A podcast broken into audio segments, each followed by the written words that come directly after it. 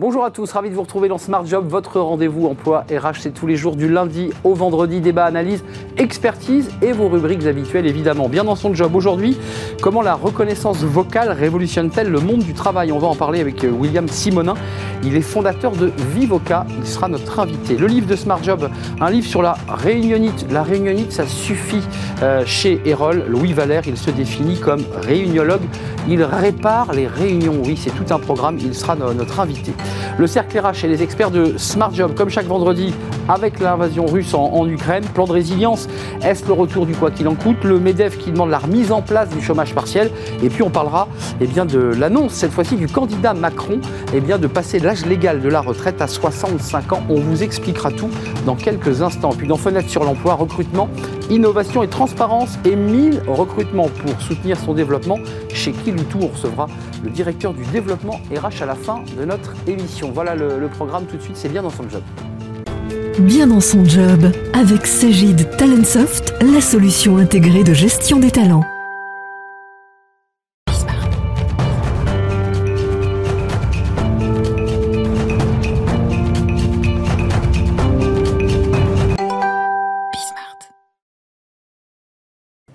Bien dans son job. On parle de la reconnaissance vocale euh, qui révolutionne le monde du travail. Et nous sommes avec William Simonin. Bonjour William. Bonjour. Ravi de vous accueillir, fondateur de Vivoca. Vous avez créé cette société en, 2015 qui est spécialisée justement dans la conception d'assistants vocaux. Euh, d'abord, un mot, c'est quoi euh, l'assistance vocale? Comment on peut le, le concrétiser? Il y en a partout de l'assistance vocale Exactement, il y en a partout de l'assistance vocale. En fait, les interfaces vocales qui étaient euh, relativement nouvelles il y a encore 5-6 ans, aujourd'hui c'est plus un sujet. On en a tout autour de nous, dans nos téléphones, dans nos ordinateurs, peut-être dans vos télés, voire même voitures. Donc dans le domaine du B2C, c'est vraiment devenu commun. Et en fait, c'est que la face visible de l'iceberg, comme aurait été dans le monde professionnel, les interfaces vocales sont également omniprésentes et depuis beaucoup plus longtemps, que ce soit dans le logistique, dans le médical, dans le défense, les assurances, les banques. On voit apparaître des assistants vocaux ou des interfaces vocales pour du contrôle, pour de la remontée de, de, données, pour de la sécurité avec de la biométrie vocale. Donc c'est une technologie qui est en train effectivement d'exploser et qu'on retrouve dans notre quotidien. Euh, concrètement, en quoi ces assistants vocaux, parce que vous développez cette technologie, vous la vendez, euh, et elle est bien utile, en quoi elle, révolutionne le monde du travail? Alors ça va dépendre. En fait, quand on parle de reconnaissance vocale, d'interface vocale, euh, on parle en fait d'interface homme-machine. Donc en fait, c'est très dépendant de avec quelle machine est-ce qu'une personne qui travaille va interagir. Je vous prends un exemple très simple. Par exemple, dans le domaine de la logistique, dans les entrepôts, il y a différents opérateurs qui vont devoir exécuter différentes tâches. La reconnaissance vocale les aide grâce à des systèmes de voice speaking, donc c'est des espèces de casques qui leur permettent d'avoir les mains libres. Et par l'intermédiaire de ces casques, ils vont recevoir des ordres, ils vont pouvoir remonter des informations et ça va leur permettre en fait de gagner en productivité. Je prends un domaine qui n'a rien à voir, par exemple dans le domaine bancaire où les personnes en back-office font énormément de rendez-vous. Après ces rendez-vous, il y a de la prise de compte-rendu à faire. Ben, grâce à des interfaces vocales, ces prises de compte-rendu sont en fait utilisées avec des systèmes de dictées vocaux qui font gagner du coup un temps, un temps énorme. Ah Et en fonction des métiers, on voit des interfaces vocales du coup qui vont améliorer l'expérience utilisateur de différentes manières. Euh, William, un peu comme euh, dans les années 80 où les médecins, ils le font encore d'ailleurs, euh, les chirurgiens dictent leur ordonnance euh, sur des dictaphones. On l'a souvent vu faire. C'est le même, le même processus, euh, j'imagine. Sauf qu'à la différence, il y a un lien euh, numérique avec le casque. Alors, hum, c'est effectivement le même processus, ça peut aller bien au-delà. Donc, dans ce processus-là, on transforme en fait votre voix en un texte écrit. Ça s'appelle un moteur de speech to text. en fait, ça peut aller au-delà parce que les systèmes peuvent également répondre avec des voix de synthèse, ce qui peut donner vie en fait à des assistants complets où on peut poser une question, ils peuvent répondre. Mais on peut ajouter à ça une multitude de technologies qui vont permettre de faire différentes choses. Par exemple, avec la biométrie vocale, pour certaines banques, euh, pour des utilisateurs habitués à faire des gros virements, on va réussir à identifier est-ce que c'est la bonne personne propriétaire du compte qui va passer cet ordre ou pas. Donc pour réduire la fraude, pour, euh, pour accélérer vraiment du coup certains domaines et pour faire du contrôle, par exemple d'équipement, contrôler des, des, des, robots, différentes machines, bah, l'interface vocale c'est la plus intuitive qui existe. Quand on parle, ça va six fois plus vite que quand, quand on écrit et on comprend et on apprend à parler avant de savoir lire et écrire. Donc il y a énormément en fait d'avantages qui sont possibles aujourd'hui qui n'étaient pas il y a quelques années, tout simplement parce qu'aujourd'hui on a la puissance d'un ordinateur dans nos téléphones, donc on n'est plus limité en fait par le hardware. Euh, ce qui veut dire que tous ces assistants vocaux qui avant étaient uniquement connectés à Internet, aujourd'hui on a même la possibilité de l'intégrer dans les machines de tous les jours, allant de la cafetière à un robot aspirateur jusqu'à effectivement une télé ou n'importe quel autre objet. Euh, William, vous avez 30 collaborateurs aujourd'hui, peut-être que ça a progressé depuis, vous êtes en, progression d'effectifs, je veux dire par là, est-ce que cette reconnaissance vocale, les outils que vous vendez sont, sont, en train de se développer un peu partout et un peu plus encore? Ou est-ce que pour l'instant, il y a, euh, on observe, de biométrie euh, euh, vocale, euh, c'est un mot un peu nouveau dans le vocabulaire. Est-ce que là, les banques y sont sensibles? Est-ce qu'elles le développent? Comment ça marche? Alors effectivement, il y a quelques années, on était, on va dire, sur les phases de, découverte. Quand Google a annoncé il y a 4 ans l'arrivée de l'assistant vocal Google Home, il y a vraiment eu du coup une explosion sur le marché. Donc toutes les sociétés commençaient à s'y intéresser, mais c'était la phase un peu d'innovation, de, de preuve de concept. Aujourd'hui, on est vraiment dans une phase où le marché est mature. Donc, nous, on voit un, nombre vraiment débordant de demandes par rapport à ce qu'on pouvait observer. Donc, aujourd'hui, le marché de la reconnaissance vocale, c'est un marché qui pèse 12 milliards, qui va peser presque 30 milliards d'ici 2025. 2025, c'est demain. Et donc, on observe du coup une traction grandissante, donc secteur par secteur dans les différents continents. Donc nous, en fait, si aujourd'hui, effectivement, on est 30 et qu'on recrute à peu près une vingtaine de collaborateurs, c'est parce qu'il y a une demande qui est vraiment exponentielle. nos plus gros clients aujourd'hui sont aux États-Unis, ensuite il y en a du coup au UK. On a de plus en plus de tractions qui proviennent de Chine, qui proviennent d'Inde. Et on est une société de 30 personnes en France. Donc c'est vraiment qu'il y a un gros gros besoin et toutes les entreprises du coup commencent à mettre en place différents systèmes pour de l'amélioration de productivité, pour améliorer du coup l'expérience euh, autour de leurs produits ou euh, pour des choses diverses et variées. Euh, mais les, les secteurs se répand. Ah, William, excusez-moi, je, je vous, ai, interrompu, mais les secteurs, là, vous les avez évoqués brièvement, mais c'est quoi? C'est la grande distribution, c'est la logistique, c'est le, le, pharmaceutique, c'est finalement tous les secteurs industriels peuvent être concernés par la, reconnaissance vocale On a des clients dans l'aérospatial, dans la défense, dans la supply chain, dans les transports, dans le domaine de l'énergie, dans l'électronique grand public, les, appliances, dans l'industrie, effectivement, avec tout ce qui va être qualité, logistique, etc., dans les smart buildings et smart homes. Donc c'est vraiment dans une grosse panoplie du coup de, de différents secteurs et segments utilisent directement ou indirectement des systèmes de reconnaissance vocaux. Euh, c'est vraiment l'interface du coup qui va, l'interface du futur. William, pour qu'on comprenne bien, pour les collaborateurs qui, nous écoutent, euh, ils en ont peut-être entendu parler, peut-être que leur, euh, leur manager commence à évoquer l'idée qu'ils vont être accompagnés. C'est quoi? C'est un outil d'accompagnement qui facilite le travail, qui permet de faire remonter plus rapidement de l'information, euh, une fois qu'on a parlé comme ça dans, son micro à l'oral. Ensuite, c'est retranscrit à l'écrit. Comment ça marche très concrètement? Alors, très compliqué comme question parce que ça va vraiment dépendre de c'est un assistant vocal qui va servir à quoi?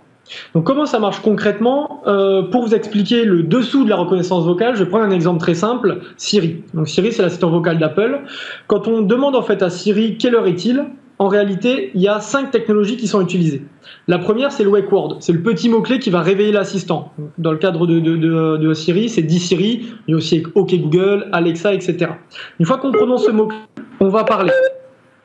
Ah, là, on a eu un souci avec le, numérique. Ah. Comme quoi. Comme quoi, vous voyez, faut faire attention. À l'intérieur d'un instant vocal, il y a cinq technologies. La première, c'est le petit mot-clé, OK Google, dit Siri, etc. Après, il y a un moteur de speech to text. C'est ce que vous avez évoqué. On va transformer votre voix, toutes ces fréquences, en un texte écrit en français, en anglais, en chinois, en allemand. Après, il y a une troisième technologie qui va comprendre ce texte, transformer un texte en français en une intention compréhensible par une machine, par une intelligence artificielle. Arrive ensuite l'intelligence artificielle qui va exécuter la commande si on a besoin et qui va enfin va prononcer une réponse. Donc c'est ces fameuses voix plus ou moins robotisées que vous pouvez même entendre dans les bus quand, quand vous entendez vous êtes à l'arrêt Montparnasse. Et en fait, avec ces cinq technologies, on va pouvoir tout faire. De la dictée, effectivement, pour les chirurgiens, pour les comptes rendus, mmh. jusqu'à un assistant qui va aider du coup des, euh, des personnes dans le cadre médical ou du contrôle dans les grosses industries, euh, qui va nécessiter également un retour auditif. Euh, juste un mot pour l'assistance biométrique vocale. ça veut dire qu'on la banque pour vérifier que c'est bien, puisqu'il y a beaucoup de fraude en ce moment, euh, c'est la voix du client qui sera reconnue. C'est bien son timbre de voix, son grain de voix, c'est bien cela. Exactement. À l'instar d'une empreinte digitale, en fait, euh, qu'on a tout sur le Là, c'est la voix. Enregistrer euh, votre empreinte vocale, en fait, et ensuite, on va faire un système d'identification vocale pour vérifier est-ce que la personne qui parle a bien la même empreinte de voix que le client qui est censé parler. Ça nous permet de faire de l'authentification ou de l'identification également en fonction. Et ces systèmes-là, en fait, peuvent réduire drastiquement euh, la fraude dans différents secteurs, ou même gagner du temps pour accéder à un bâtiment ou ce genre de choses. Une dernière question, William Simonin. Euh, l'avenir pour vous 2022, parce que vous, vous décrivez, c'est le, le champ des possibles, en fait, cette reconnaissance vocale. C'est un champ qui est finalement encore assez peu exploité? Tout à fait. Alors, c'est assez peu exploité sur la phase visible, sur les phases euh, vraiment métiers. Alors, certains métiers qui en ont vraiment besoin, pour lesquels, du coup, il y a on va dire un très fort ROI, c'est déjà installé, on est en train justement de l'optimiser. Pour moi, on, a commencé à partir de l'année dernière, alors pas Vivoca, mais le marché de manière générale, une explosion. Donc euh, d'ailleurs, euh, Microsoft a fait l'acquisition de Nuance, qui était le leader mondial de la voix, 20 milliards donc quand il y a des investissements comme ça, 20 milliards, c'est comme assez conséquent, euh, c'est vraiment que sur les prochaines années, on va en fait vivre un virage qui va encore plus démocratiser ces assistants. Vous allez finir par être acheté par, euh, Google ou Microsoft si vous continuez comme ça, euh, William? On a encore beaucoup de travail, mais effectivement, c'est un, univers qui est vraiment passionnant, sur lequel on a réussi à apporter une pierre à l'édifice en présentant en fait une technologie qui est déconnectée d'Internet. Donc ça veut dire qu'on protège du coup les datas de nos utilisateurs. Ça peut fonctionner dans n'importe quel environnement, et, euh, surtout ça fonctionne dans une quarantaine de langues, donc c'est directement international. Et, exactement. Merci William. 30 euh, collaborateurs, le, chiffre va, je pense, augmenter. Vous êtes euh, basé à, Metz, hein, si je ne dis pas de bêtises. Tout à fait. Toujours intéressant. De réouvrir également des bureaux à Paris et on cherche une vingtaine de collaborateurs, techniques, non techniques, donc vraiment sur tous les pôles pour, euh, pour exploser. Il y a des emplois chez Vivoca avec cette reconnaissance qu'on appelle la reconnaissance vocale qui est en, pleine révolution. Merci William, fondateur de Vivoca. Tout de suite, notre rubrique, le livre de, de Smart Job. Euh, je ne sais pas si Vivoca est concerné, mais en tout cas, beaucoup de collaborateurs le sont et de managers. C'est la réunionite. On passe sa vie en réunion. On en parle tout de suite avec l'auteur d'un livre.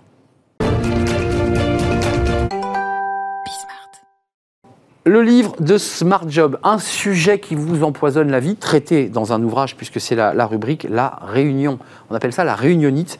Et c'est le titre de ce livre qui est euh, vraiment très agréable à lire, très court, très dynamique. La réunionite, ça suffit. Des dessins de Gad, de Gab, et, qui est venu sur notre plateau pour nous présenter son, livre. Et si nous faisions une réunion pour euh, en parler, ça c'est la couve. Et l'auteur est là, euh, Louis Vareille. Merci d'être euh, d'être avec nous. préface de Franck Ribou, je, citerai une phrase. Alors, vous avez un parcours assez intéressant, parce que vous êtes vétérinaire de formation, puis après vous avez un énorme parcours dans le privé, chez Danone d'ailleurs. Oui. et, puis, et puis ensuite de la formation, du coaching, de l'accompagnement. Et surtout l'idée que vous êtes nommé euh, réunitologue. Réuniologue. Réuniologue. C'est-à-dire qu'en fait, quoi Vous réparez les, les, gens en réunion C'est quoi le, ah la non, Moi, je répare pas les gens. Je répare les réunions et je soigne la réunionite. Ah, vous soignez la réunionite. C'est une maladie grave, la réunionite, ou pas? Ah bah, grave, elle coûte de l'argent en termes de productivité et d'efficacité. Mais surtout, mais surtout, elle a un coût incroyable sur l'engagement des collaborateurs. Quand vous vous rendez compte qu'il y a beaucoup de collaborateurs, on est dans la grande démission, quand vous les interrogez à la sortie, ils vous disent Mais oh, il y a eu trop de réunions. Hmm. Des journées parfois en réunion. Des journées en réunion. Euh, il y a la phrase de Franck Ribou, président d'honneur de Danone, qui vous a fait l'honneur de, faire cette, euh, cette tribune, enfin cette introduction au livre. Et il dit mon père m'a fait lire Le Petit Prince quand j'avais 10 ans. Je pense que c'était trop tôt. je, vais, je viens de lire ce livre, le vôtre, donc dédié à la réuniologie, et je, je me demande si je ne l'ai pas lu trop tard. Ça a dû vous toucher parce que euh, c'est rapide, c'est dynamique, c'est 10 questions simples autour des, réunions avec les dessins de, Gab euh, qui sont tous excellents. Euh, d'abord, vous dites concrètement, le problème de la réunion, c'est que ça nous bouffe du temps mm. et que quand on y va et qu'on le perd, c'est raté. Ça, c'est la première étape. Oui, alors le temps, bien sûr, en premier. Mais j'insiste, j'insiste, il y a aussi l'aspect euh, engagement. J'accompagne des organisations, je fais des enquêtes avant d'intervenir, et on demande à 500, 1000 euh, collaborateurs. Et il y a une des questions, c'est votre niveau d'énergie en sortant de réunion. Et très souvent, les gens disent, il a descendu. Donc c'est-à-dire que les gens vont en réunion. On n'est pas dynamisé, on n'en sort pas dynamisé, on en sort à plat. Tout mou. Alors vous évoquez quand même des sujets aussi qui concerne euh, tous ceux qui, sont, qui nous regardent, euh, on fait une réunion, on ne sait pas trop pourquoi on l'a fait, il y a l'ordinateur ouvert, mmh. euh, et vous dites, ça c'est génial, c'est arrivé à tout le monde, chacun fait une petite présentation de lui-même et de ce qu'il fait, mmh. et point. puis un ou deux échanges avec le dirigeant, puis tout le monde s'en va, il ne s'est rien passé. C'est totalement inutile ça. oui, c'est inutile, c'est un peu stressant. Moi j'ai assisté à, des, à un comité exécutif, 12 collaborateurs, 12 on dirait one-to-one, donc conversation entre le dirigeant et le collaborateur, et t'en es où avec tes ventes, et toi t'en es où avec ta campagne marketing, et toi t'en es où avec tes usines. Et bien évidemment, quand le gars de l'usine parle de sa performance en usine, le gars du marketing se tait. Parce qu'imaginez qu'il fasse une remarque et que ça emmène le dirigeant à aller chatouiller un peu plus le, le responsable des usines. Bah, le responsable des usines, au tour suivant, il va se rattraper sur la campagne de pub. Et bim Et donc, ça fait une réunion finalement négative où on crée des antagonismes, des tensions, voire même des, des, tensions fortes en sortant de la, réunion. Réunionite, j'ai retrouvé la définition. La réunionite, c'est page 15, est une maladie collective dont le symptôme principal est l'organisation désordonnée et compulsive des réunions. Et un peu plus loin, vous dites qu'il faut bien réfléchir quand on fait une réunion au nombre de personnes que l'on met ah. autour de la table. Oui. C'est très intéressant parce que vous dites plus on est nombreux, moins on produit. Absolument. Euh, c'est quoi le, bon nombre de, participants à une réunion pour être dans, l'idée d'une réunion constructive? Alors c'est évident, il y a, un certain euh, Maximilien Ringelmann qui s'est penché là-dessus, qui, hmm. qui, a, formé une phrase qui est, sympa. Le niveau d'engagement individuel est inversement proportionnel au nombre de personnes engagées. C'est plus on tire la corde. Enfin, plus on est à tirer sur la corde, moins on la tire. Bah bah bah bah, l'autre, il est là. Hmm. Et donc, ça s'applique aux réunions. Et plus on est, moins on fait. Et donc il y a des gens qui sont penchés là-dessus, je ne suis pas le seul, notamment McKinsey, et euh, ils sont interrogés, ils se sont dit, mais si je dois prendre une décision, maximum 8 personnes dans la salle. Alors quand je dis ça, il y a beaucoup de comités de direction qui se regardent, qui disent, oh là là, mais on est 12 là, qui est en trop. Mais en fait, on se rend compte que finalement, les décisions ne sont pas prises réellement là. Tiens, tiens d'ailleurs, qui est en trop Il y a un petit dessin de, Gab avec un type qui veut rentrer dans la réunion et, l'autre, le, type le repousse, lui dit non, mais toi, tu as toujours un truc à dire, tu nous fatigues. Et vous racontez quelque chose d'intéressant dans le livre qu'on a aussi vécu, c'est-à-dire qu'on conteste les réunions et on les critique la plupart du temps, elles nous pèsent, elles sont fatigantes, elles sont mal organisées. D'accord. Mais quand on n'est pas invité, oh on n'est pas fier et on, se sent presque discriminé. C'est un peu le paradoxe de, des participants en réunion. Quoi. Ils n'aiment pas, mais ils veulent être invités. Absolument. Bah, c'est vrai que être dans un comité de direction, J'en connais, ils sont 30, 50, 70, mais c'est plus un comité de direction. C'est juste un endroit de la reconnaissance de, du parcours euh, qu'on a fait dans l'entreprise. Mais là, le comité de direction, c'est là où on va décider. Et je reviens à la question de tout à l'heure.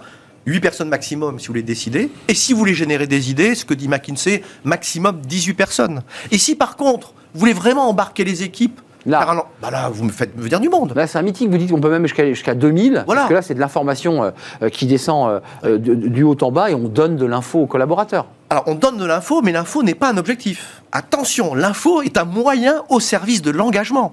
Si vous faites des réunions avec beaucoup de monde, ces séminaires, c'est pas juste pour que les gens soient informés. C'est juste pour que les gens ils se disent je suis au bon endroit, au bon moment, et je vais euh, bah, donner mon meilleur pour y contribuer. Euh, tournons-nous, parce que ce, livre, vous le dites d'ailleurs euh, parce que vous êtes rapide, que vous n'aimez pas que ça traîne, et vous avez essayé de tenir promesse, parce que le livre est, très agréable à lire et pas long.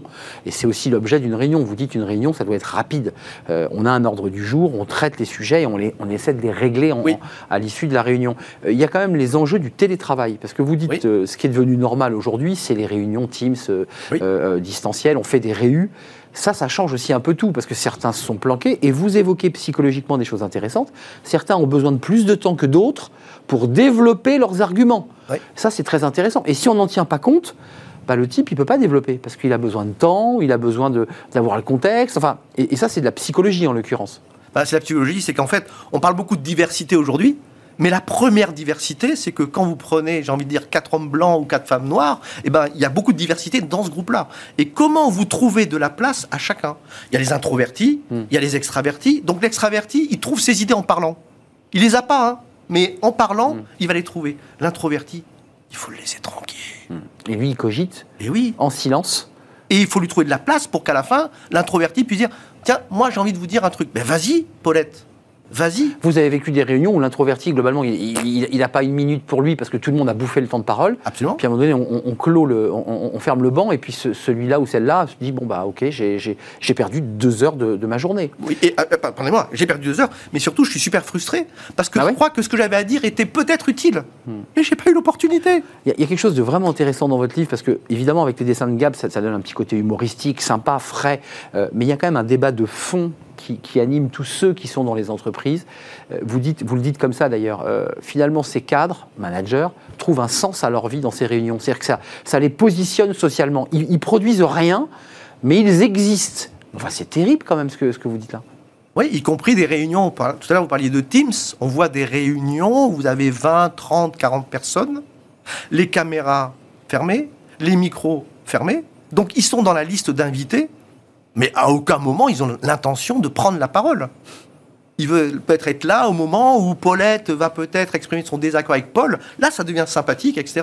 Ils veulent être là aussi pour savoir pourquoi euh, Marjorie a été promue dans euh, l'équipe marketing. Ça, c'est important. C'est un peu des voyeurs, au sens, euh, ils sont là en spectateurs. C'est un peu violent, voyeur, mais pourquoi pas? En tout cas, ils sont, ils sont un peu passagers clandestins.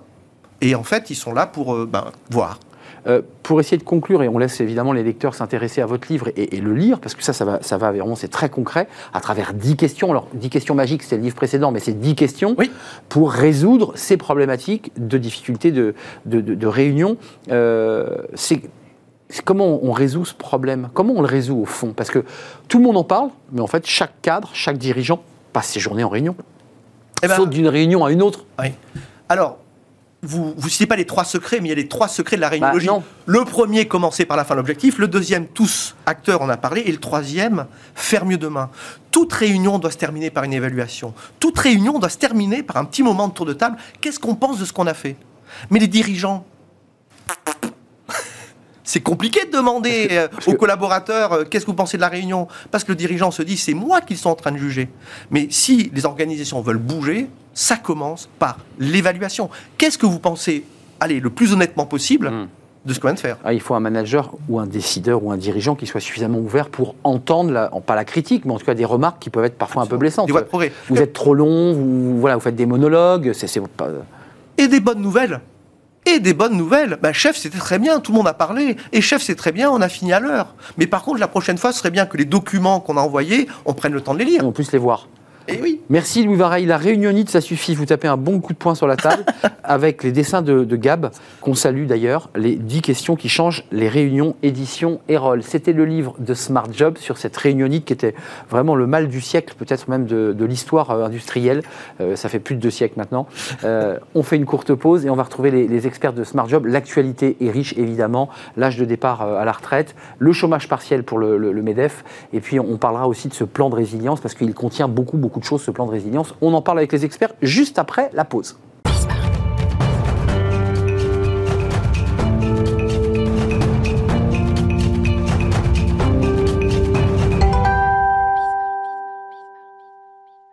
Le cercle des experts de Smart Job dans le cercle RH, c'est chaque vendredi pour balayer l'actualité. Alors évidemment, l'actualité, elle, est marquée par cette euh, invasion russe en Ukraine et les conséquences évidemment sur les entreprises françaises, euh, tant celles qui vont euh, exporter que, celles bah, qui ont des difficultés d'approvisionnement. Et puis évidemment, la crise énergétique d'un côté, pétrole, gaz, et puis de l'autre, des chefs d'entreprise qui commencent à, s'inquiéter parce que l'essence montant, le prix de l'essence montant, bah, ils disent on va fermer boutique, on va devoir, je pense, au transporteurs notamment, qui s'inquiètent énormément. Euh, mes invités sont là. Marine Balançard, bonjour. Bonjour. Ravi de vous, vous revoir, directrice générale du cabinet Ariséal euh, et auteur d'un livre remarqué sur euh, Bien décidé, voilà, décider, ça se travaille. Ça se travaille, qui est votre une de vos passions. à vos côtés, Arnaud Humbert-Drose. Bonjour Arnaud. Bonjour. Ravi de vous accueillir première fois que vous venez, ou deuxième fois que vous venez sur notre plateau. C'était pas moi, je crois, qui, qui, euh, présidait euh, à l'émission. C'était tout aussi bien. C'était tout aussi bien, mais évidemment que c'était aussi bien. Euh, président exécutif de Valdelia, qui est une SAS, une société justement qui, qui est dans la chaîne, je dirais, de, de, l'économie circulaire dans le cadre de l'éco-contribution. merci en tout cas d'avoir répondu à notre invitation. Je ne sais pas si vous êtes impacté, on en parlera avec vous dans quelques instants. Et puis Frédéric Hivernel, alors c'est la culture. Alors là, il n'y a pas d'importation ou d'exportation vers l'Ukraine ou la Russie. vous le DRH du théâtre du Châtelet. Euh, d'abord, un, mot, parce que ça, vous a marqué la, locution du président Macron. On va en avoir les déclinaisons euh, là dès lundi. Euh, le plan de résilience, comment vous l'avez entendu, ce plan de résilience? Comment, qui veut commencer? Parce que résilience, c'est un mot qu'on a beaucoup galvaudé, mais le président a pris solennellement la parole en disant on va lancer un plan de résilience. Un plan, ça veut dire que quoi? On va aider les Français, on va les indemniser, on va augmenter la, prime euh, euh, carburant? Enfin, comment vous voyez les choses? Bah, D'abord, si on s'arrête juste une seconde sur le mot, résilience signifie qu'on a tout de même la capacité à se réinventer, qu'on a la capacité à rebondir. Euh, on est résilient à partir du moment où on s'inscrit dans un schéma où on peut se dire qu'effectivement on a la force pour reconstruire un projet un peu différent.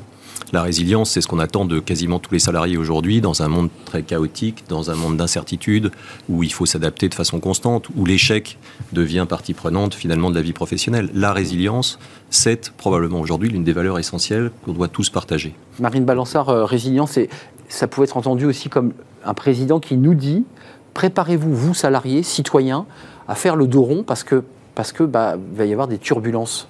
Oui, alors la résilience remplace le quoi qu'il en coûte. C'est-à-dire que le gouvernement ne veut plus dire quoi qu'il en coûte, donc ils l'ont remplacé par résilience. Qui, euh, pour vous, c'est synonyme. C'est-à-dire, c'est parce que j'ai vu le plan gouvernemental qui, était en, écriture, puisque là, le, Jean Castex va le dévoiler dans les jours qui viennent.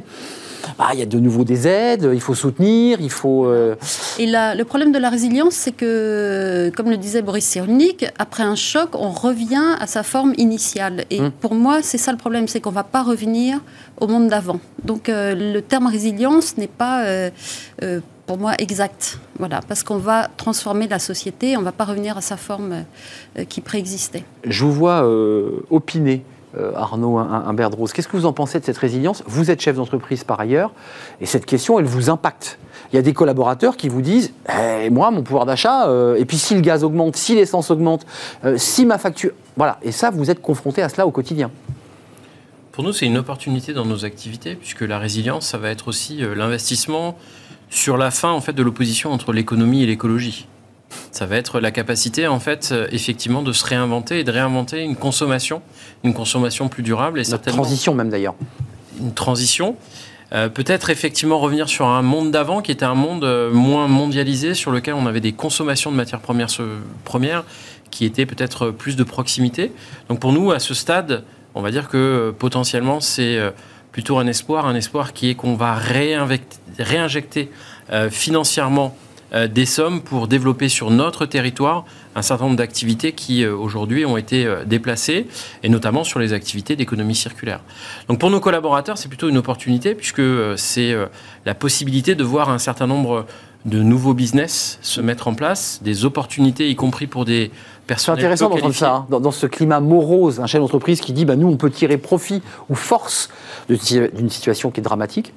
Moi, je, enfin voilà, on pense effectivement que c'est vraiment l'opportunité du moment parce que ce qu'on sait, c'est que cette transformation en fait de notre économie vers une économie euh, effectivement moins consommatrice, c'est euh, énormément de consommation financière. Et si effectivement on a enfin un gouvernement qui euh, se saisit du sujet et qui est en capacité d'aider les entreprises à se transformer, parce qu'il ne faut pas se tromper, les entrepreneurs ne sont pas contre l'écologie, contre moins de consommation de matières directes, bah, il faut en fait être en capacité d'avoir suffisamment de sommes pour faire deux choses importantes. La première, c'est d'investir sur l'outil industriel. Et là, on voit qu'on a une directive qui a été prise et qui continue euh, à être prise en ce sens. Et je pense que pour nos collaborateurs, il y a un sujet euh, très important qui est la formation et notamment la formation continue. On a commencé à entendre effectivement notre Premier ministre réinsister sur ce sujet-là. Euh, finalement, c'est comment, à partir de 40 ans, je commence à construire mon parcours d'après, y compris quand j'ai été dans des métiers manuels. Et ça, je pense que c'est une opportunité pour nous. Alors, vous êtes dans deux secteurs, dans le tertiaire, enfin dans le conseil et dans la culture, mais je, lisais des, témoignages de, routiers, d'artisans routiers euh, qui sont sur les routes. Euh, certains sont artisans routiers, c'est-à-dire qu'ils ont deux ou trois camions, travaillent en famille, et ils disent là aujourd'hui, si on continue comme ça, que nous n'avons pas d'aide du gouvernement, nous mettrons la clé sous la porte, puisque euh, le prix de l'essence évidemment a explosé et ils ne répercutent pas sur leurs clients évidemment le, surcoût. Enfin, est-ce que vous êtes inquiet? Parce qu'il y a quelques semaines, Marine Balançard, je crois, était là, l'économie était florissante, c'est qu'on nous disait l'économie est repartie, on a une croissance, une alternance qui fonctionne, du chômage qui baisse, on parlait même du plein emploi sur ce plateau, et on est douché par cette, cette invasion russe. Patatras, j'ai envie de dire là. Non, il y a une inquiétude là?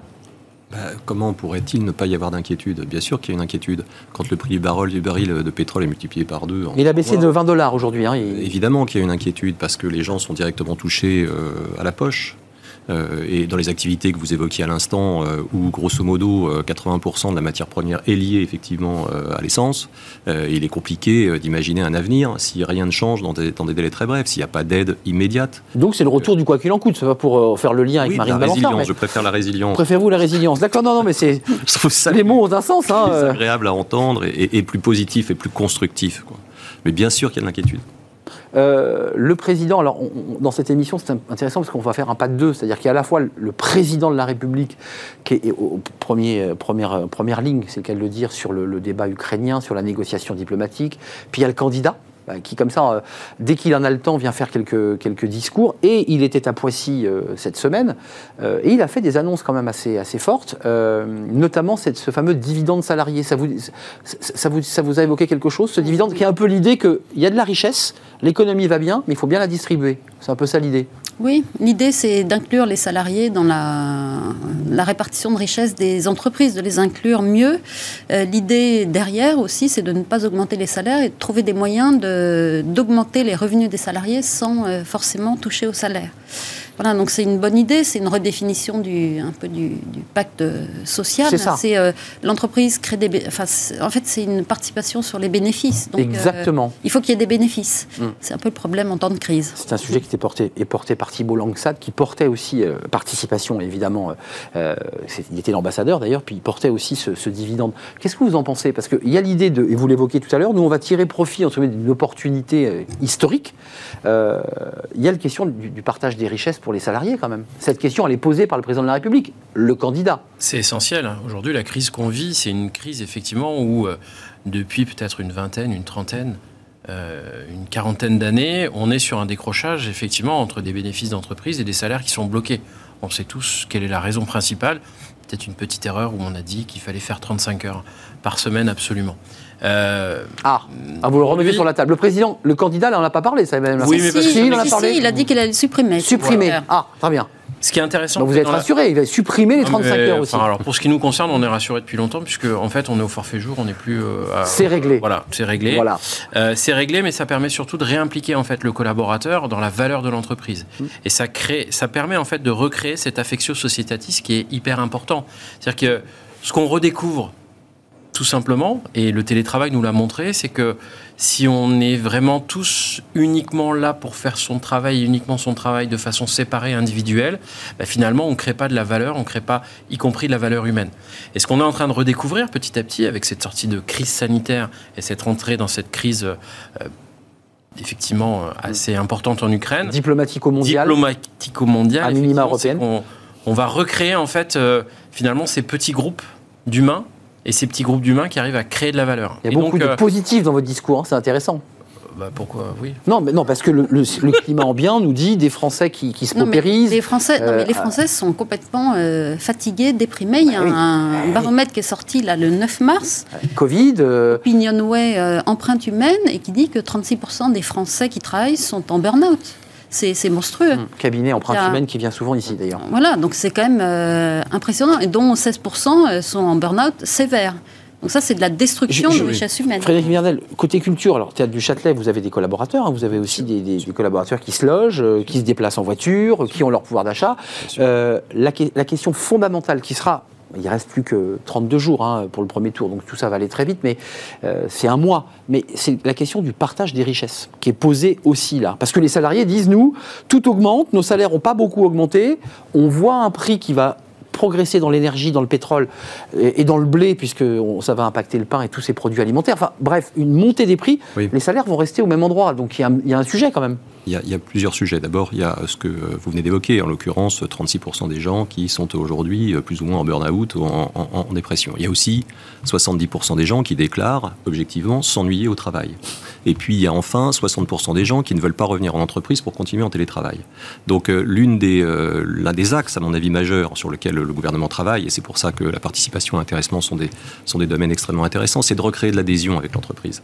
Recréer euh, cette idée qu'on contribue directement à un projet collectif, comme vous venez d'évoquer, mais aussi à un projet financier.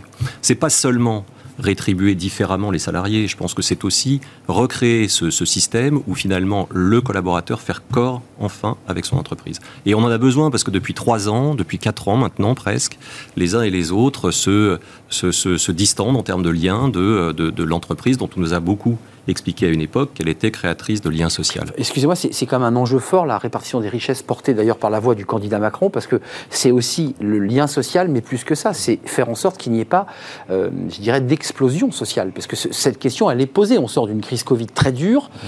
des salariés qui ont été résilients, en l'occurrence, Et puis là, on leur dit, écoutez, on peut rien faire. Vous savez, le, le- gaz vient de Russie, euh, on le paye euh, un prix fou, le pétrole aussi. Vous voyez, vous avez ce, regard-là quand même de, d'un côté abrasif sur ces sujets?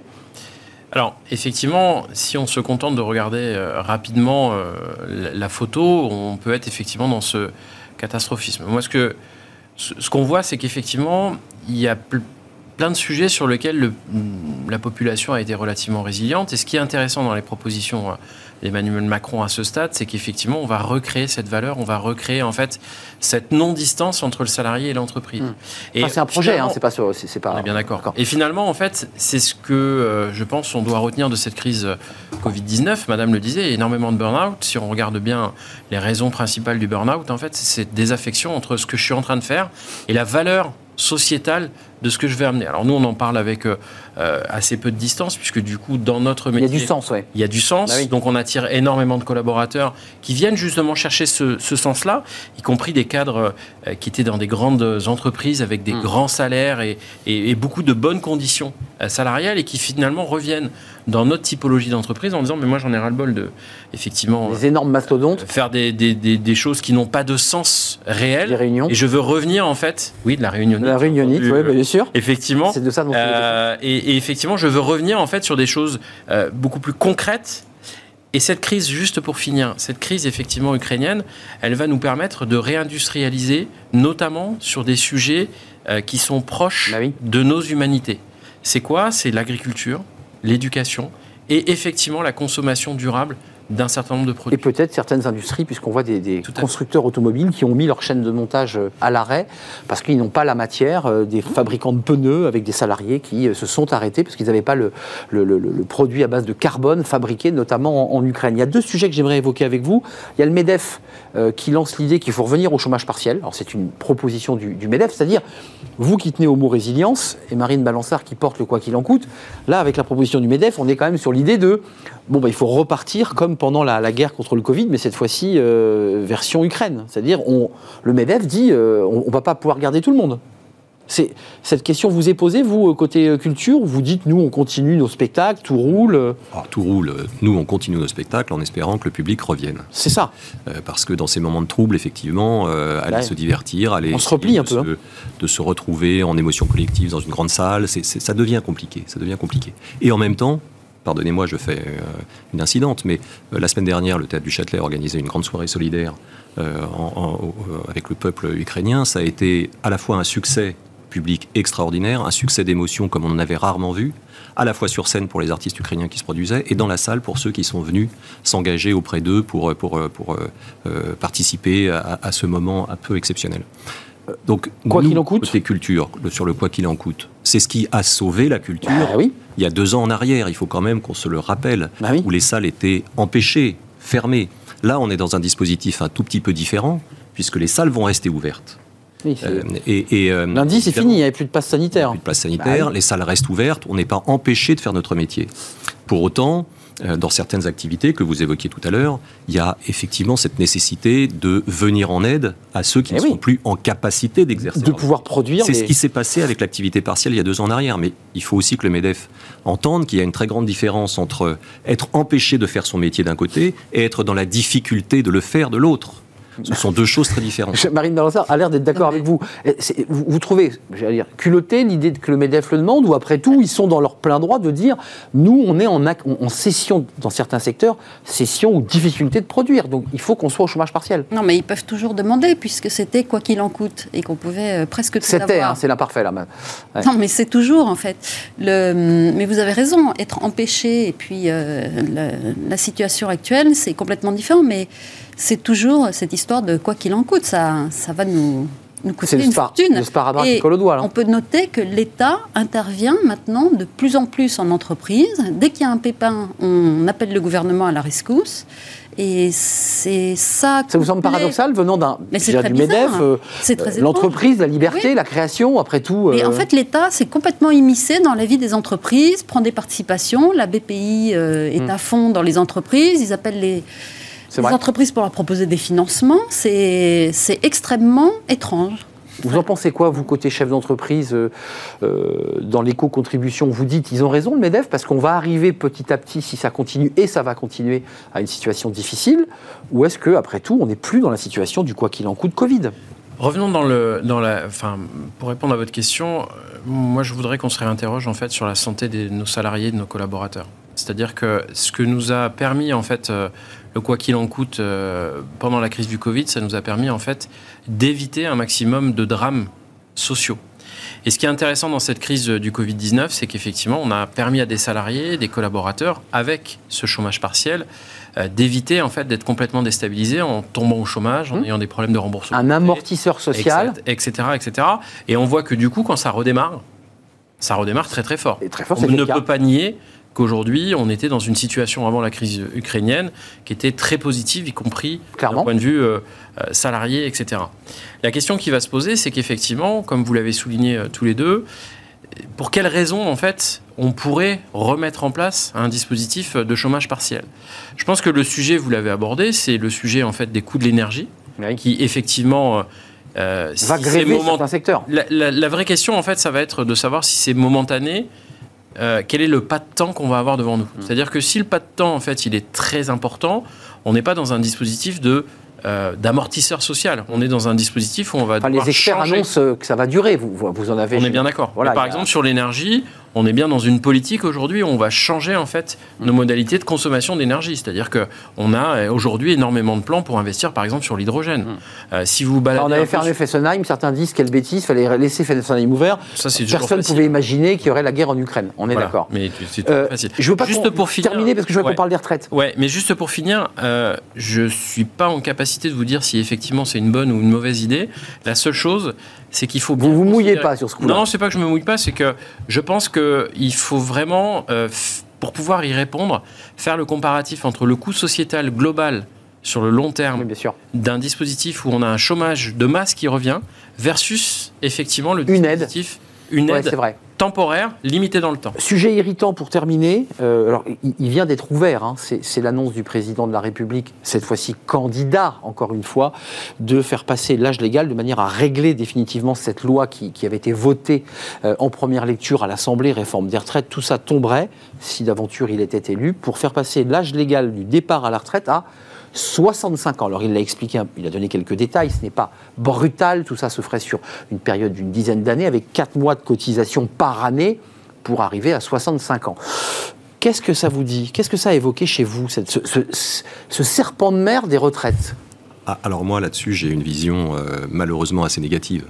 Parce que le- la, la problématique de, de l'âge euh, porté à 65 ans concerne évidemment les salariés qui peuvent être en difficulté d'aller jusqu'au bout, mais elle concerne surtout les entreprises, dont le sport quand même préféré est de se séparer des, des, des- des- des- Des plus de 50 ans, plus de 50 ans. voire moins. Donc en fait, la, la question, elle est moins de savoir si les collaborateurs sont prêts à travailler jusqu'à cet âge que de, se, de savoir si les sociétés sont prêtes à les garder jusqu'à cet âge. C'est vrai. Or, aujourd'hui, on voit bien qu'à partir de 50 ans, pour de multiples raisons, parce que les gens sont trop chers, parce qu'ils sont soi-disant inadaptés, parce qu'ils manquent de capacités technologiques, pour plein de raisons, on se sépare d'un certain nombre d'entre eux, en estimant que de plus jeunes, évidemment, vont apporter un oxygène un peu différent. Et moins cher. Euh, en étant moins cher parce que parce qu'il y a des, des augmentations de salaire un peu artificielles dans beaucoup d'entreprises avec des systèmes par exemple de primes d'ancienneté qui viennent à un moment donné évidemment pénaliser les plus anciens.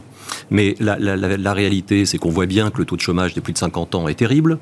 On voit bien que les entreprises ne sont absolument pas prêtes à changer la donne en matière de recrutement en embauchant des gens de, de- de- de plus de 50 Hmm. On ans. en parle de plus en plus, mais En les fait, chiffres sont pas probants. Ça, La, vraie difficulté, c'est celle de l'étirement de la précarité. Donc moi, je suis euh, bien sûr 100% d'accord pour que, pour les problèmes de financement qu'on connaît, on prolonge le, le temps de travail des gens.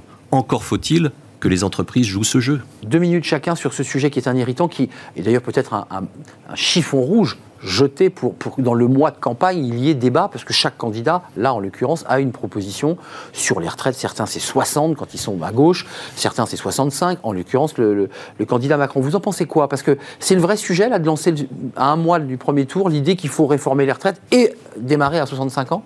Bah, L'idée, c'est qu'il faut travailler beaucoup plus, euh, déjà, pour rembourser la dette euh, Ah. et pour ne pas augmenter les impôts. Donc il répond à Bruxelles, là. Enfin, oui, c'est- ça. la, hein, les- la retraite moyenne en. Europe, je crois que c'est 64 ans. Et juste pour euh, préciser vos propos, je crois que c'est pas le problème, c'est pas les plus de 50 ans, parce que 50-54 ans, on est encore euh, pas mal employé à 80%, mais c'est plutôt 54-65 justement. Où là- on tombe à 50% et les gens perdent leur emploi et puis euh, passent dans des. Ils font des passerelles ensuite vers le, les retraites. Voilà, et- exactement. Et donc, euh, oui, euh, mais l'âge de la retraite à 65 ans, c'est évident, mais ça fait. C'est depuis que je fais mes Pour vous, c'est études. évident? Enfin, je veux dire, euh, non mais Non, mais moi, depuis que je fais mes études, il y a un problème de financement des retraites. on est d'accord. Et là, en plus, il y a, euh, on est en permacrise. On passe d'une crise à l'autre. Il n'y a plus de période sans crise. Et on est endetté jusqu'au cou. Donc, euh, à part travailler plus longtemps. Mais c'est, en fait, on a été la cigale. C'est. Hum. Et on l'est encore d'ailleurs, puisque ça fait écho au débat du quoi qu'il en coûte, avec la Hum. question que soulevait Arnaud, qui est de calculer, de faire le, le- le calcul entre ce qu'on dépenserait dans le quoi qu'il en coûte, Mais- ou, ou combien nous coûterait un chômage de masse, évidemment, moi, je euh, que le quoi et le coût social. Le quoi qu'il en coûte, il n'existe pas dans les autres pays. En Allemagne, on n'a pas vrai autant dépensé pour la crise et les gens ne sont pas. euh, Il y a eu en. Italie un petit quoi qu'il en coûte, mais qui a duré beaucoup moins longtemps que chez nous. Euh, vous en pensez quoi de cette question du débat de la retraite, de l'âge légal? Parce que mécaniquement, c'est vrai qu'on a une énorme difficulté euh, pour les retraites, pour justement les financer et, dire finalement à la, génération euh, qui, va partir dans 10, 15, 20 ans, on vous garantit une retraite, ce qui n'est pas, pas acquis. C'est une bonne idée de lancer un irritant comme ça, parce que c'est un sujet profondément irritant. Alors moi, je fais pas de philosophie euh, politique. Je ne sais pas si c'est une bonne idée ou une mauvaise idée. Euh, la seule chose que je sais, c'est que j'ai la chance d'être euh, vice-président d'un groupe de formation qui s'appelle le groupe Unilassal et qu'on forme nos jeunes, en fait, de façon assez probante à cette idée que tout au long de leur carrière, ils vont devoir continuer à se former pour effectivement rester dans des situations d'employabilité le plus longtemps possible. Alors, je ne sais pas si c'est la faute des entreprises, la faute des collaborateurs, etc., où on a Enfin, vous reconnaissez que l'entreprise se déleste assez rapidement de... Je reconnais, et moi-même, dans ma jeunesse, j'ai eu euh, le malheur de devoir licencier des collaborateurs qui avaient 55, 56, 50, euh, pratiquement 60 ans, parce qu'en termes de comptabilité, on était dans les années 2000, et en termes de comptabilité, ben, on avait commencé sa carrière avec un bon euh, cahier et un bon crayon, Oui, et puis là, on était sur des systèmes d'information, oui. et qu'on n'avait pas investi sur la formation. Tout ça pour vous dire que la retraite à 65 ans, c'est un très bon sujet, dès lors qu'on est en capacité de le lier avec deux autres sujets qui sont importants pour nos collaborateurs, le parcours professionnel Oui. et être en capacité de nous assurer, peut-être euh, par exemple dans vos activités, qu'un danseur, quand il arrête sa carrière parce que physiquement il peut plus rien faire, euh, eh ben, il puisse avoir une carrière complémentaire et poursuivre ses activités sur d'autres choses. Dans l'univers du théâtre et de la culture. Exactement, dans son univers de Oui, c'est ça. C'est comment on... Et de l'autre côté, qu'on soit en capacité finalement de, parce qu'on sait qu'aujourd'hui nos technologies progressent en permanence, de continuer à former tout au long de sa carrière un, euh, un, un collaborateur. Donc, Donc il manque des mots à la phrase du président. Le discours était assez long, mais euh, cette je idée pense que de... le Premier ministre l'a reprécisé en précisant qu'effectivement, il y avait des sujets autour des parcours professionnels qui devaient aussi être euh, questionnés. Mais je pense que le débat, il n'est pas que sur l'âge de la retraite, mais il est bien sur l'âge de la retraite lié à une capacité en fait d'avoir des collaborateurs en situation Je d'employabilité. m'en excuse. J'avais plein d'autres questions, notamment sur le, le débat entre les travailleurs manuels et les travailleurs du tertiaire, parce que pour certains métiers, on peut travailler au-delà de 65 ans. C'est pas vrai pour un, un danseur étoile, ou, euh, mais c'est vrai pour beaucoup de métiers euh, dits intellectuels, et c'est moins vrai pour un maçon, Mmh. pour un plâtrier, pour quelqu'un qui porte des charges lourdes. On sait qu'à 50 ans, il ne peut plus effectuer ce métier. avant, 40. et même avant. Euh, merci d'être venu nous éclairer sur ces sujets d'actualité. Merci à Marine Balançard, DG du cabinet Merci Arnaud Humbert Droz, président exécutif de Val d'Elia, euh, autour de l'éco-contribution, société autour de l'éco-contribution. Puis Frédéric Hivernel, merci, DRH du théâtre du Châtelet, investi et engagé justement euh, dans cette cause ukrainienne. Vous l'évoquiez, je pense que c'est peut-être d'autres événements qui se prépareront euh, au sein de, de votre théâtre. On termine avec fenêtre sur l'emploi. On va parler recrutement chez Kiloutou. Bah oui, vous savez, les, les matériels Kiloutou. On a tous loué un jour un- du matériel chez Kiloutou.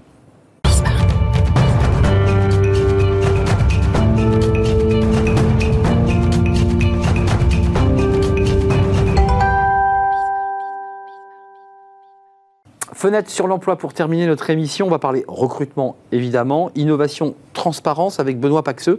Bonjour Benoît, vous êtes le directeur du développement RH chez Kiloutou et vous êtes venu aussi avec une bonne nouvelle parce que chez Kiloutou, vous allez recruter, hein, le chiffre est juste, plus de 1000 collaborateurs. C'est ça. C'est ouvert là, il y a 1000 collaborateurs à recruter chez vous. On, sur l'année, on va recruter 1000 collaborateurs. Euh, effectivement, euh, Kiloutou, c'est une société de services spécialisée dans la location de matériel. Jaune et noir, les couleurs? Tout à fait. Ça, hein ne, pas, ne pas confondre, on s'appelle les jaunes. Les jaunes. Exactement. C'est ça, on, vous appelle les jaunes. Eh, exactement. Vous, généralement, dans, le BTP, on dit tiens, on va, on va aller chez les jaunes. Exactement, on va chez les jaunes. Euh, vous avez une très longue carrière, vous, chez Kiloutou. Vous êtes un. Ça fait 17 ans. 17 ans chez Kiloutou. Exactement. Dans les RH. Tout à fait. 1000 recrutements, c'est pas rien, parce que évidemment, ça, ça, vous incombe avec vos équipes, parce que vous n'êtes pas tout seul, bien entendu. Euh, c'est à la fois du recrutement pour développer des points de vente, et vous me disiez que c'était aussi euh, l'intégration de nouvelles entreprises que Kiloutou avait rachetées. Euh, ça veut dire, vous, vous avez un enjeu très fort c'est de, les transformer en jaune, tous ces collaborateurs? Alors effectivement, il y, a, repeindre en jaune. Il y, a, il y, a, une dimension acculturation qui, qui est importante, que ça soit en France ou, ou à l'échelle européenne, hein, puisqu'on est présent dans d'autres pays. Euh, et donc c'est un travail qu'on mène. Il y a une vraie phase d'intégration lorsqu'on rachète des sociétés. Euh, et, et, cette phase d'intégration, euh, bah, ça passe par de la formation et ça passe aussi par la transmission d'une culture, d'un code, d'un style relationnel propre à l'entreprise. Alors, les raisons qui font que vous accélérez, c'est aussi parce que l'économie, alors évidemment, euh, on est dans un contexte d'invasion de, russe en Ukraine qui crée comme ça des incertitudes, mais il y a encore 15 jours, les chiffres de l'économie étaient florissants. Exactement. Tout le monde avait le sourire et le BTP repartait. Et quand le BTP va, on le sait, tout va. Tout à et Kiloutou a le sourire. C'est parce que le BTP repart? Effectivement, il y a une reprise de l'activité euh, BTP qui est très soutenue. Euh, il y a la reprise économique euh, dans, dans, sa globalité sur le territoire national et Kiloutou veut être très présent sur, sur le secteur européen et, et, sur le secteur national. Et donc il y a une volonté d'accélérer notre développement par de la croissance organique et par euh, des acquisitions. Externes. Exactement. 5000 collaborateurs en France au total, c'est 6 000 en Europe, parce que vous êtes aussi implanté en, en Europe. C'est 1000 recrutements, c'est 1000 recrutements français pour la France C'est 1000 recrutements sur le territoire national, hein, donc euh, tout à fait. vous cherchez quoi concrètement? Parce que chez Kiloutou, quand on y va, moi j'ai poussé la porte de votre d'un de vos points de vente. Alors évidemment, il y a des engins de chantier que je ne sais pas conduire.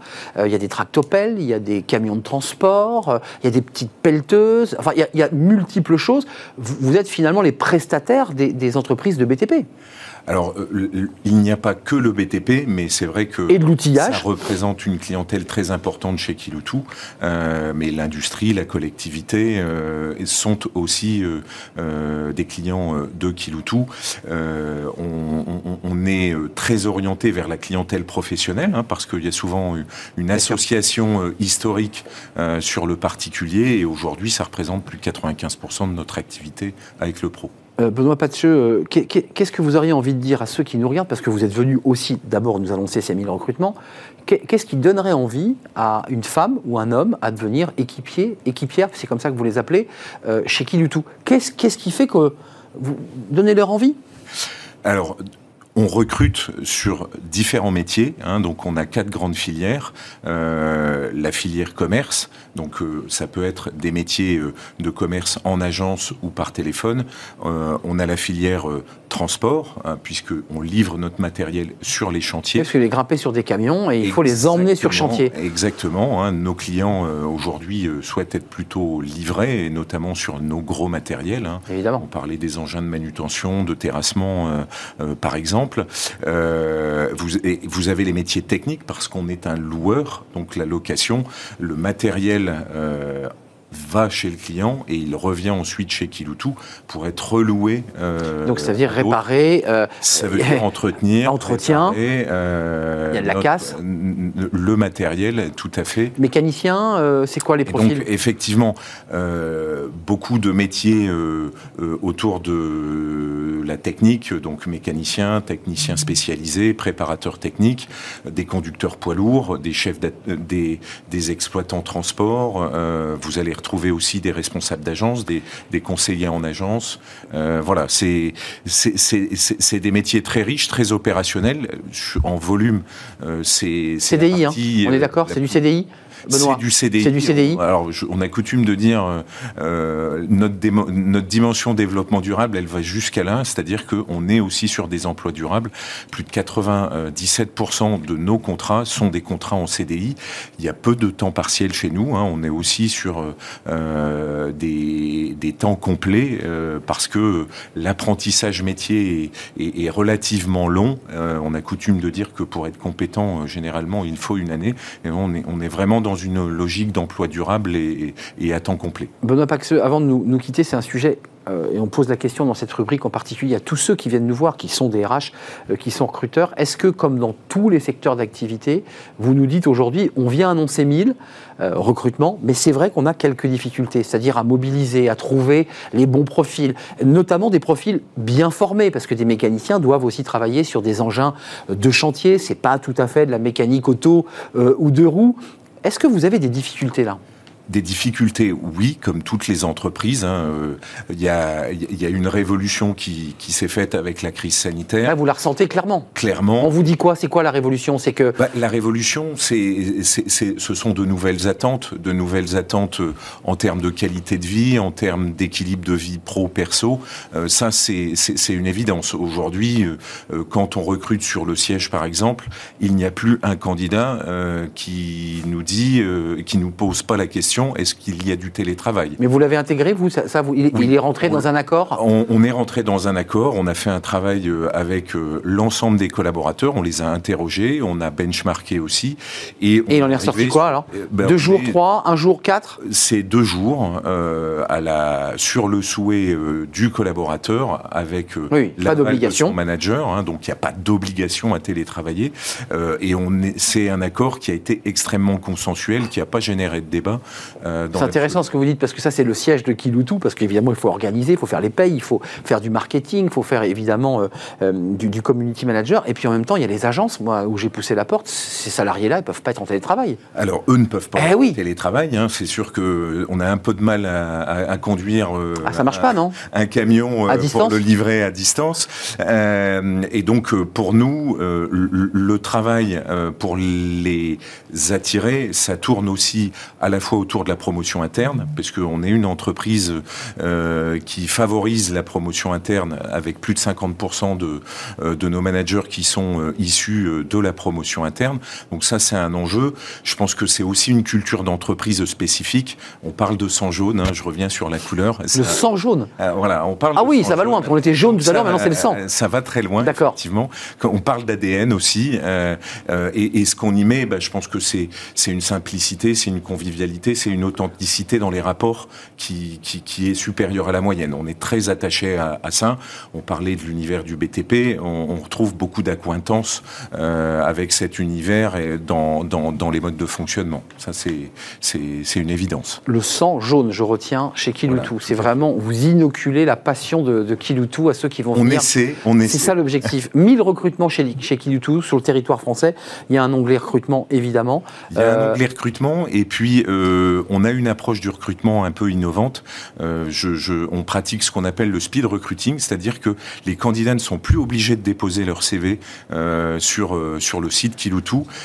Ils peuvent prendre directement rendez-vous avec des recruteurs C'est noté. et c'est un bon moyen. simple Le speed recrutement. Merci Benoît. Paxeux, directeur développement RH chez Kiloutou. Nous sommes en retard. Merci à toute l'équipe. Merci à notre amie réalisatrice. Merci à Héloïse pour le, le son. Merci à Fanny Griesmer. Et merci à Caroline Ricross pour l'accueil invité. Merci à vous. Merci de votre fidélité. Euh, bah, passez un, un agréable week-end. On se retrouve euh, lundi pour de nouvelles aventures. Bye bye. Merci à tous.